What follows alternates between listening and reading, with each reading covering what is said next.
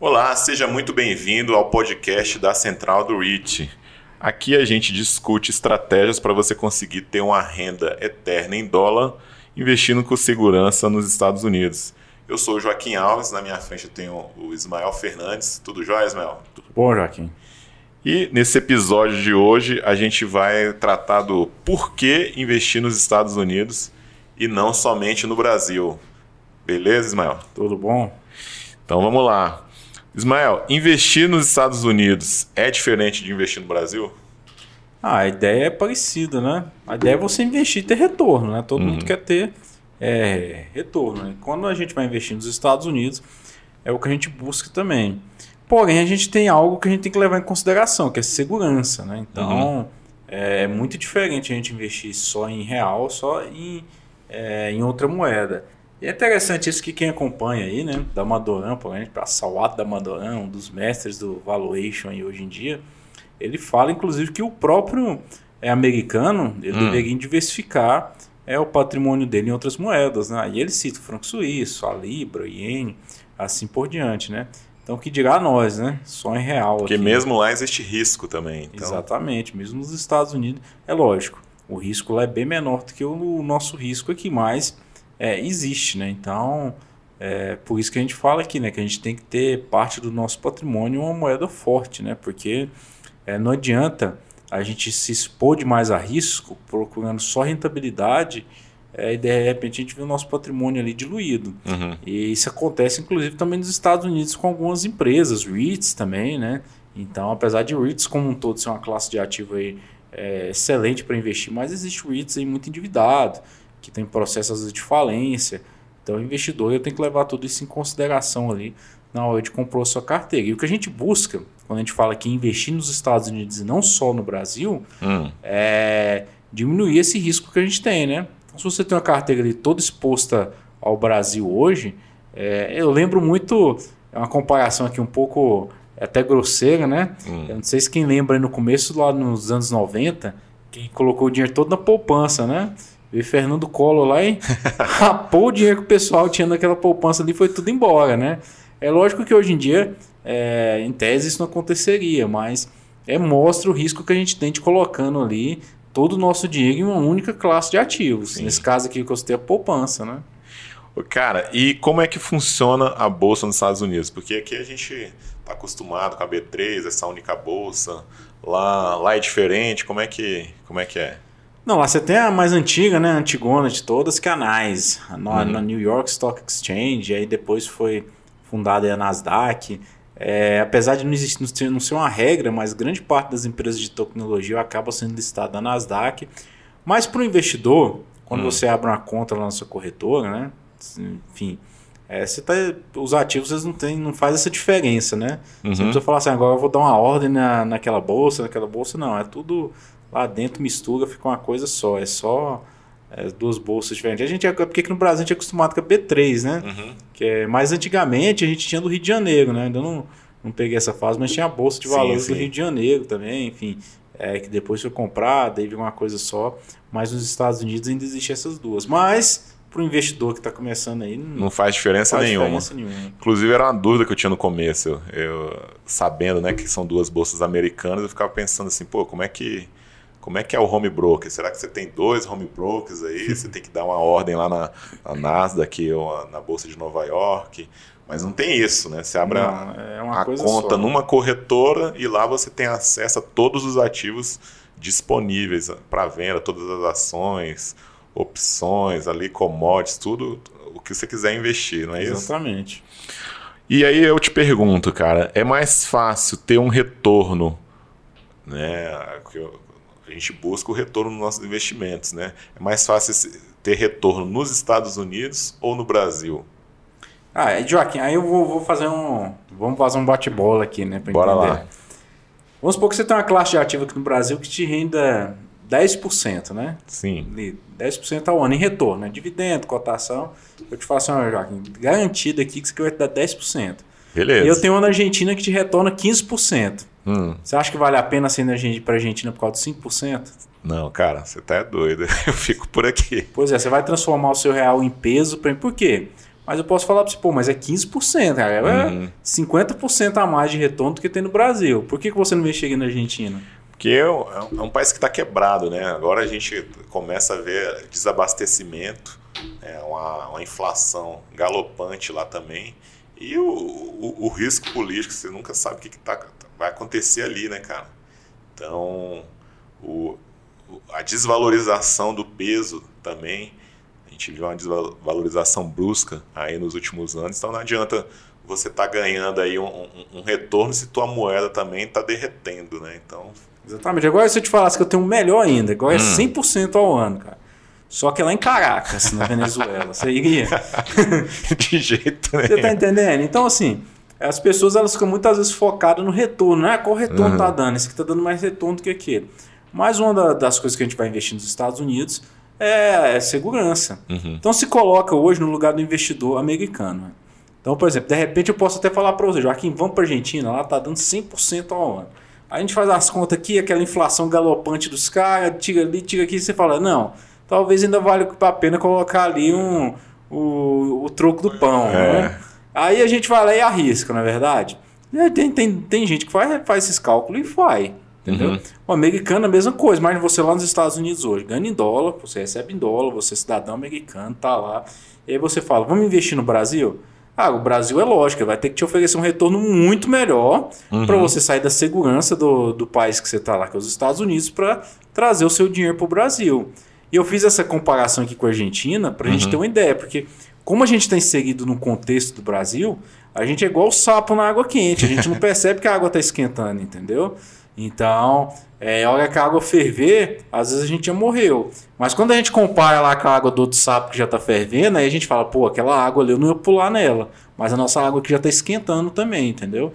Então... Ou seja, a gente tem o, o, risco do país, né? Então você usou o exemplo aí da Argentina e da Venezuela, que são que tem um risco bastante elevado, e o risco dos Estados Unidos, por ser uma, uma economia mais é, mais estável é menor e talvez ali o retorno seria menor, né? Isso, mas o retorno é menor nominalmente até às vezes. Uhum. Porque às vezes você for parar para pensar, para, para, pensa só o quanto que a nossa moeda desvalorizou nesse último ano, entendeu?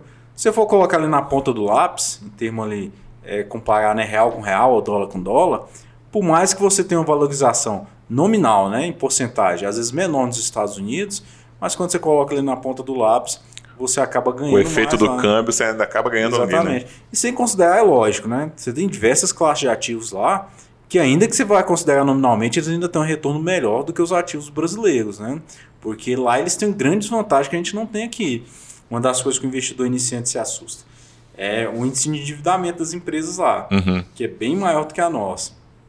E a gente fala, nossa, mas é muito endividado as empresas. Mas lá eles não estão expostos ao risco cambial, uhum. ao risco político, há o risco de você ter um, de repente, um judiciário que muda a legislação ali é, conforme quem está sendo julgado. Tem uma entendeu? moeda de 200 anos já, é né? uma moeda de 200 anos, entendeu? É, enfim, é uma série de, de, de, questões que a gente tem que levar em consideração ali quando a gente vai é, montar o nosso portfólio, né? Por isso que a gente fala que investir com segurança, né? Não adianta eu ter uma renda eterna em Bolívar, né? Então, a gente fala em renda eterna em dólar. Pois é, cara, até esse termo, o renda eterna em dólar com segurança. Como é que é possível isso? Você ter uma renda eterna em dólar? Ah, então, olha só, imagina aí. Hum. O Joaquim aqui, que é um cara muito mais abonado que eu já, Até tem um parece. portfólio bem maior. é, pô, teu portfólio aí, você vai montar ele, você vai ver seus dividendos. Um dia você quiser ir lá para os Estados Unidos, você vai, você vai ter, você não vai precisar ficar procurando emprego, entendeu? Porque você uhum. vai ter lá teu dividendo. Se quiser mandar sua filha para estudar lá, você vai mandar. É, enfim, se quiser só ir para Disney, você vai. Uhum. Ou se quiser mandar esse dólar, enfim, se for o que você quiser com esse dinheiro, mas ele vai estar tá lá. Ah, se você souber manobrar ele, é lógico, né? Aí você vai montar de repente um offshore, uma truster depois, sem outro assunto para outro podcast. Mas isso fica aí para tua filha, uhum. entendeu? A Laurinha lá uhum. vai ter lá a rentabilidade dela que o dia pai... que eu partir, meu patrimônio passa para ela. Passa é para ela, exatamente. E o dividendo passa para ela também. Né? Exatamente, cara. E aí passa para o neto, passa para o uhum. bisneto, entendeu? É, desde que você. E isso é um dos princípios da prosperidade, né, cara? Uhum. Porque eu sempre bato na tecla, mas existe a diferença entre você ser rico e ser, ser próspero. A prosperidade ela é geracional, né? Uhum. Então, se você conseguir educar a sua filha, entendeu? É, financeiramente, enfim. Esse, esse patrimônio vai passar para ela, ela vai saber administrar, cara, essa renda vai ficando, entendeu? Uhum. Então essa é a ideia. Porque também não adianta nada você montar um portfólio desse, o dia que você morre, seus descendentes vão lá e torrem ele todinho, entendeu? Verdade. É possível você obter uma renda aí por gerações. E é o que a gente observa, né? Muitas famílias americanas vivem do rendimento do que, o, que os antepassados aí, vamos dizer assim, os mais velhos deixaram. Então, carteiras de, de, de ações que passaram do, do avô para o pai, que agora estão estão sendo usufruído pelo filho e vai crescendo e vai passando para frente. Então é por isso que é uma renda eterna, não é isso? Tem até a carteira da viúva, né? Que é, a gente exatamente. brinca. Pô, das carteiras que tem a melhor rentabilidade, geralmente é a carteira da viúva, porque é, morre ali e ninguém mexe, fica aquela carteira parada ali, até porque às vezes a viúva não sabe mexer, os descendentes não sabem mexer naquela carteira, e ela até performa melhor do que muitos é, investidores profissionais. Né? É verdade, cara. Agora eu queria voltar naquele ponto da, da economia, né? Se a gente puder aprofundar um pouco. A maior estabilidade na economia nos Estados Unidos é um, é um fator favorável? Então. Ah, eu acho que é, porque. Uhum. Para para pensar no nosso GPM ano passado, cerca de 24%. Ah, quem é que conseguiu bater 24% ano passado, entendeu? É difícil. Até gestor de carteira aí, quem conseguiu fazer isso? Então, um gestor que bateu 20% fez muita coisa, então. entendeu? Mas ele não conseguiu ganhar da inflação ainda, ali uhum. do GPM. Nos Estados Unidos você tem uma inflação estabilizada, entendeu? A última vez que eles tiveram uma superinflação foi lá nos anos 80. E o que eles consideraram a superinflação lá é, é muito menor do que a, as nossas superinflações que a gente teve aqui de mais de 2 mil por cento ao ano, né? Uhum. Então, você acaba... E é por isso, inclusive, que os nossos avós, tios, né? Eles falam, não, investe em imóvel, né? Porque o imóvel, cara, no mínimo ele vai acompanhar a inflação. Historicamente, Historicamente tem, tem é, na média, né? Na, na média. média. a gente observa ali que na média os imóveis no mínimo acompanham a inflação. Por isso que é, aqui, essa geração... Você não perde patrimônio, pelo é, menos você está mantendo ali, né? Então, essa geração que vê dessas superinflações, uhum. ah, elas são muito escaldadas com isso, né? Então, nós que somos de repente aqui que não passamos por esse aperto econômico, né, esse arroxo, a gente acaba ah, não entendendo muito bem como funciona, mas a ideia principal é você ter segurança né, no teu uhum. patrimônio. As pessoas perguntam muito, cara, por que, que esse REIT aqui? Pô, é o que eu mais recebo de pergunta, até lá no Instagram você vê lá. Hum. Pô, esse REIT, o que, que você acha desse REIT? Aí você olha que eu olho o REIT e eu falo, cara, esse é 10% de yield, 11%, 12%, entendeu? Então, se ele está pagando um dividendo tão alto, é porque o mercado está precificando ele lá embaixo, entendeu? Ou seja, o risco dele é alto. Então, será que vale a pena e o você... mercado não está fazendo isso à toa, né? não é, é bobo, né? O mercado está fazendo isso à toa. E, é... e, outra coisa, né? Não é só você no mundo que está vendo aquilo ali, é. né? Então, eu acho que o modo investidor, às vezes, é pegar isso aqui, olha, tem um REIT ABC aqui, olha, cara, 10% de ninguém mais no mundo tá vendo, só eu enxerguei isso aqui. Não é, não é assim, né? Tem, Opa, um almoço grátis aqui para é, mim. É, né? tem milhões de analistas vendo aquilo ali também, entendeu? E aí, uhum. se, se não considera o risco dele alto, joga ele lá para baixo. É, e às vezes não compensa, né? Você é o que eu sempre falo, né? Pular dólar para buscar centavo. Uhum. Então, às vezes você corre o risco ali de ver seu patrimônio é, se derreter, buscando um dividendo mais alto. Por isso que primordialmente uma das primeiras coisas que a gente busca numa carteira, eu busco na minha, é segurança. E de onde veio, cara, essa ideia do, do dividendo alto? Né? Aqui no Brasil a gente tem é, um número mágico, né? que é os 6% de dividendo. Então as pessoas. Tem, tem até livro famoso que, que, que prescreve isso daí. Busque empresas que pagam no mínimo 6% de yield. De onde que você acha que veio isso? É aquela taxa média de retorno lá. Tu, tu que lembra melhor, tu que estudou melhor essa parte, explica aí, Joaquim. Existe, inclusive, esse 6% você aplica lá no WACC também, né? Custo de capital, taxa de retorno do seu capital privado, né? Mas eu Cara, até, a, até onde eu, eu estudei e, e, busquei saber era o seguinte: historicamente, é, e, e, a gente coloca um histórico aí de mais de 100 anos da da Bolsa Americana era um, um, retorno de inflação mais 6%. Né? Então, eu acho que esse 6% fica. Um, alguns amigos me falaram que é por conta disso. Não é, no se... Brasil a gente tem o livro do Décio Bazin, né? Sim. Que é 6%, fala lá que ele buscava 6%. Isso virou um mantra, uhum. quase que entoado aí no, pelos quatro cantos, 6%. Não que, tá, que esteja errado, é uma estratégia. É, uma estratégia. E é. tanto é que os nossos fundos imobiliários pagam mais ou menos nessa média, né? Sim. Em torno de 6%.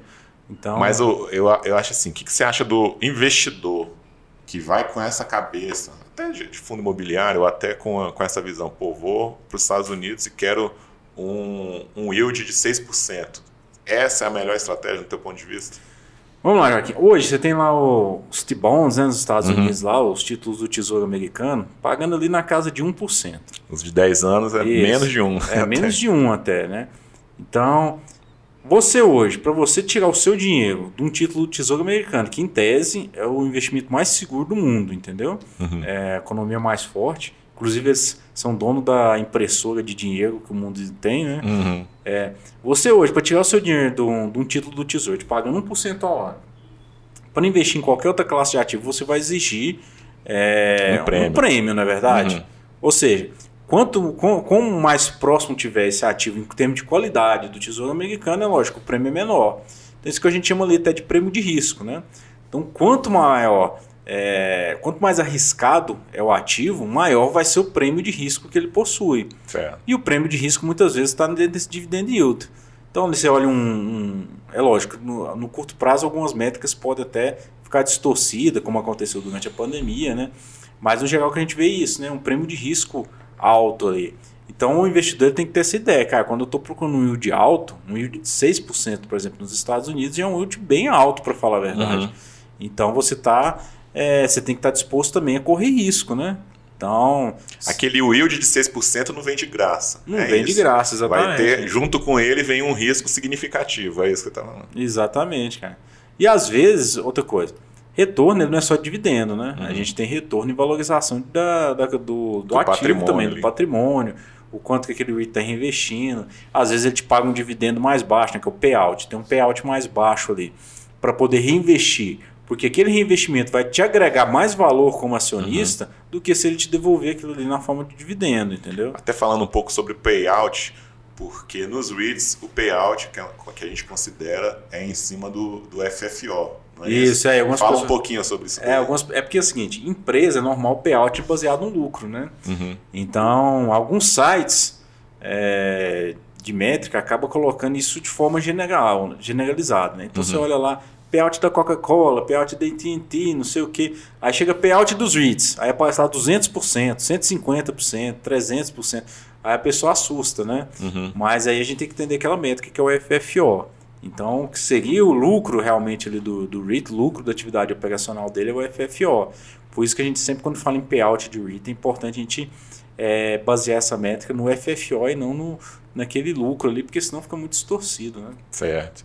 E voltando aqui para o centro da, é, do nosso tema, cara, é, eu queria falar agora sobre o cenário político. Como que o cenário político afeta o investimento lá e como que ele afeta aqui? São parecidos, você acha? Cara, então, olha só, o dólar, o dólar vai desvalorizar em relação a quem?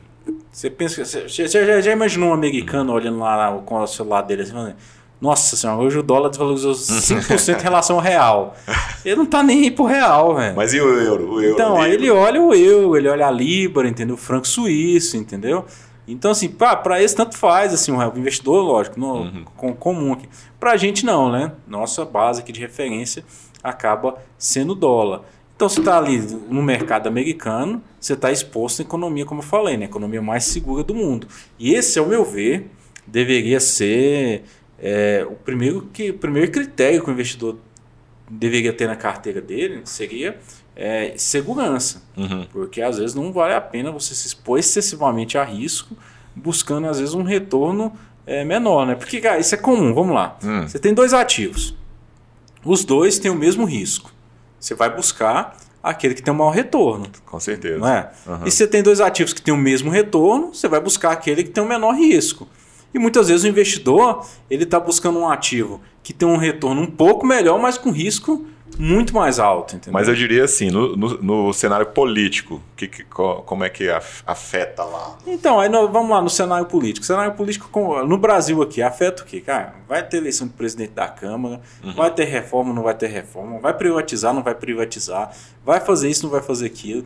Ah, eu tô esperando. Eu até parei desse jornal um tempo aqui no Brasil. Eu lembro lá em 2014, impeachment, que eu ficava o dia inteiro assistindo jornal, ah, vai acontecer, não vai acontecer, entendeu? Ah, ligado na Globo News ali. Na... É, vai ter reforma da Previdência, não vai ter. Vai ter reforma tributária, não vai ter. Aí acontece a reforma e você vê que não muda muita coisa, entendeu? É, só muda o foco ali da briga. Então, e nos Estados Unidos, apesar de você ter esses burburinhos, né, como aconteceu ali no Trump, tem até agora uhum. o impeachment do Trump, mas no mundo dos investimentos isso afeta bem pouco, porque eles têm uma política econômica muito clara, né? independente do presidente que vai entrar ali. É, em geral, eles têm um, o caminho que eles vão seguir. Né? Cara, no, no longo prazo, mudando aqui também é, um, um pouco o tema, no longo prazo, o efeito cambial você acha significativo no investimento da pessoa que está tá, tá indo para os Estados Unidos? Olha, eu acho bastante, que eu falo assim, por exemplo, a minha, meu, minha carteira lá dos Estados Unidos, ela quase dobrou aí, só com relação a câmbio. Entendeu? Então, se eu fosse vender ela hoje uhum. e desconsiderasse a valorização dos ativos que estão lá dentro, só o câmbio já me, já me valorizou bastante aí, né? Então, é, então esse é um dos motivos que a gente busca lá também, né? Essa proteção. Exatamente. Mas olha só, cambial, né? é, mas olha só, quando, quando a gente fala em valorizar, né, ah, valorizou ali em, sei lá, 80%. Aí as pessoas pensam, ah, estou buscando retorno. Não, não é que valorizou 80%, é que o meu patrimônio aqui desvalorizou, entendeu? Uhum. Caiu aí quase pela metade. Então aquele patrimônio meu que já estava nos Estados Unidos ficou protegido disso. Ô Ismael, agora um outro assunto, cara, é o seguinte, o investidor, muitos investidores brasileiros, eles ficam com receio de investir lá fora por conta do desconhecimento da língua inglesa. Como é que você vê isso? É, é realmente um grande empecilho não saber inglês? Ah, hoje em dia eu acho que não, né? porque, vamos lá, você tem corretora brasileira para brasileiro lá, né? Por exemplo, a Avenue aí, uhum. você abre a conta, é tudo em português. Até relatório lá de empresa eles têm em português também, para quem quiser ler. Outro ponto. Hoje você tem um Google Tradutor aí, né? Você coloca lá, traduz e tá tudo pronto, né? Então, é, é lógico, o ideal é que o investidor aprenda a falar inglês, né? Porque eu falo que, por exemplo, grande parte do conhecimento, né, das coisas que eu aprendi sobre o REITs, foi até me relacionando com pessoas que estão nos Estados Unidos, né? Que já estão uhum. lá analisando o REIT, que estão mais perto ali do mercado, entendeu? Aí, pô, você tá com essas... Lógico, aí essas pessoas não vão falar em português com você, né? Você tem que é, desenrolar ali. Mas até num bate-papo você consegue traduzir, né, cara? Assim, já... Consegue, então. Não, tem, não, não, vejo. Ah, eu não vejo. Eu não acho que a língua hoje em dia, com, com, essa, com essa facilidade que a gente tem, de, de tanto aplicativo que tem aí, é como uma barreira para você falar assim: eu não vou investir nos Estados Unidos por causa da língua, entendeu? Uhum. É, agora é lógico. Você precisa buscar conhecimento, né? Porque buscar entender como é que funciona a economia, buscar entender como é que funciona a cultura, né? O que, que o povo consome, é, qual o modelo de negócio deles, isso é lógico que exige um esforço, porque a gente está em outro, a gente tem uma outra cultura, né? a gente tem é, uma outra forma de ver o mundo que para eles é diferente. E isso, lógico, influencia é, no padrão de consumo. Olhando para hoje, cara, o cenário atual, você acha que o, o investimento nos Estados Unidos é mais atrativo do que no Brasil? Olha, eu acho muito mais, né? Não é hum. porque. não é porque eu falo que não é, não é só pelos REITs, não, cara. No geral, eu acho muito mais atrativo. Para falar a verdade. É, Muitas opções a mais. É, eu olho, eu abro o home broker da minha corretora nos Estados Unidos, é tanta opção que eu fico perdido. Eu olho, abro o home broker da minha corretora no Brasil, eu fico até saber que, que eu, onde eu invisto, né? Agora, né? O que, que eu coloco aqui. Então, aqui eu faço bem um arroz com feijão mesmo, entendeu? Lá eu busco estudar mais, até porque por essa questão, né? Eu acho até mais interessante também, entendeu? Agora vamos puxar um, um pouco aí a sardinha para nossa brasa. Você acredita que os REITs são os melhores investimentos aí na renda variável dos Estados Unidos? Olha só, primeiro, né? A gente já demonstrou esse diversos estudos do JP uhum. Morgan mostrando que ele é o que tem melhor rentabilidade. Então, 20 anos. 20, 30 anos, você pode colocar o espaço que você quiser aí nas últimas décadas. Que ela acaba ganhando aí, né? O S&P 500 deu uma esticada aí, né, nesse último ano aí, mas via de regra eles têm performado bem melhor do que outras classes de ativos. Segundo ponto, ah, esses são ativos que você consegue mensurar, né? Eu vejo, por exemplo, as pessoas tentando é, avaliar a Tesla, hum. que é uma empresa aí, né, que fabrica carro elétrico. É uma dificuldade muito grande, né? Porque você está apostando. Deu, deu, prejuízo muito tempo e mesmo assim Isso, só subia. Uber aí, né? Pô, Uber dando prejuízo, pessoal investindo. Então, é, você tem uma certa dificuldade também de avaliar esse tipo de empresa, né? Porque você pega o Uber, Uber é uma empresa gigantesca que não tem nenhum carro. Uhum. Então, mas tem um valor ali. O que é Airbnb, né? Que, Isso, é, que é, maior do que todos os hotéis. É, né, um valor, é um valor intangível, entendeu? Então, agora quando a gente fala de REITs, são valores mais tangíveis, porque a gente está falando de imóveis. Então, eu estou falando de um prédio em Manhattan, um galpão logístico né, na Califórnia, então um apartamento na Flórida, assim por diante. Então, isso traz para o investidor é, essa questão de, de, mais segurança para você poder avaliar né, aquilo que uhum. você está investindo. Porque se você não avalia, você acaba quase que apostando, né? Deixa uhum. de ser um investimento para ser uma aposta. Ah, então eu estou apostando que vai cair, estou apostando que vai subir, né? E não é bem isso que a gente busca aqui quando a gente investe em REITs. E outra coisa, cara, um investidor que está indo lá para os Estados Unidos e, e buscando a, a renda em dólar, você acha que ele, ele conseguiria diversificar a carteira dele adequadamente só com os REITs, só com essa classe de, de ativos? Ah, eu não acho que seja a melhor, assim, a, única, a melhor estratégia é você 100%, né? Igual a gente fala, ah, é quem colocou 100% em poupança, né? Poupança é, te dei como um ativo mais seguro, né? investimento uhum. mais seguro e tal, mas quem pensava isso lá em 1990, se deu mal, né? Então, é lógico que os REITs têm a rentabilidade deles, é uma classe de ativo mais fácil de estudar, mas eu, por exemplo, não adoto estratégia, eu sou bem sincero, de ser 100% em REITs. Porque você tem, outras, você tem empresa de tecnologia nos Estados Unidos, entendeu? Você tem a própria renda fixa americana também, que oferece mais segurança, lógico, com rentabilidade menor, mas o ideal é que o investidor diversifique a carteira dele e descorrelacione também. Né? Não é só diversificar, não adianta eu comprar 20 REITs de varejo, uhum. por exemplo, nos Estados Unidos. Né? Eu estou diversificando, mas com a correlação muito alta. Então, o que a gente precisa pensar também é descorrelacionar a parte da nossa carteira. E também o investidor pode investir através de ETFs, né, Ismael? É porque você tem uma, uma, indústria de ETFs gigante e várias possibilidades até dentro de REITs. Né? Então, ETFs são aqueles fundos que você, você terceiriza. Né? Você compra cotas do, do ETF e o administrador vai se encarrega de diversificar o portfólio. E existem vários ETFs que são especializados em, em REITs, inclusive é, setoriais ou gerais, não é isso? Exatamente. Então, assim, e outra, outra coisa, é, os ETFs eles são muito novos, né? Uhum. Você pega o ETF de REIT mais antigo, tem 20 anos. Então, é, comparado, né, lógico, com o estoque de bolsa, eles são bem recentes. E hoje em dia, desde 2017, 2018, começou a surgir inúmeros outros ETFs é, de setores que têm chamado a atenção, até dentro dos REITs. Hoje a gente já tem ETF de REITs industriais, residenciais, data center, contrato uhum. longo, contrato curto, enfim, é uma enormidade de ETF que o investidor pode buscar também. Ou seja, o, o investidor ele consegue investir no, no REIT e está terceirizando aquela administração, né, deixando um gestor profissional, não é isso? E aí, e mesmo assim, está diversificando. Exatamente. A gente tem que lembrar também que o REIT segue o ETF, né? ele segue um índice. Uhum. Então, aquele índice é composto ali, é lógico, o investidor tem que olhar se aquele índice satisfaz, né?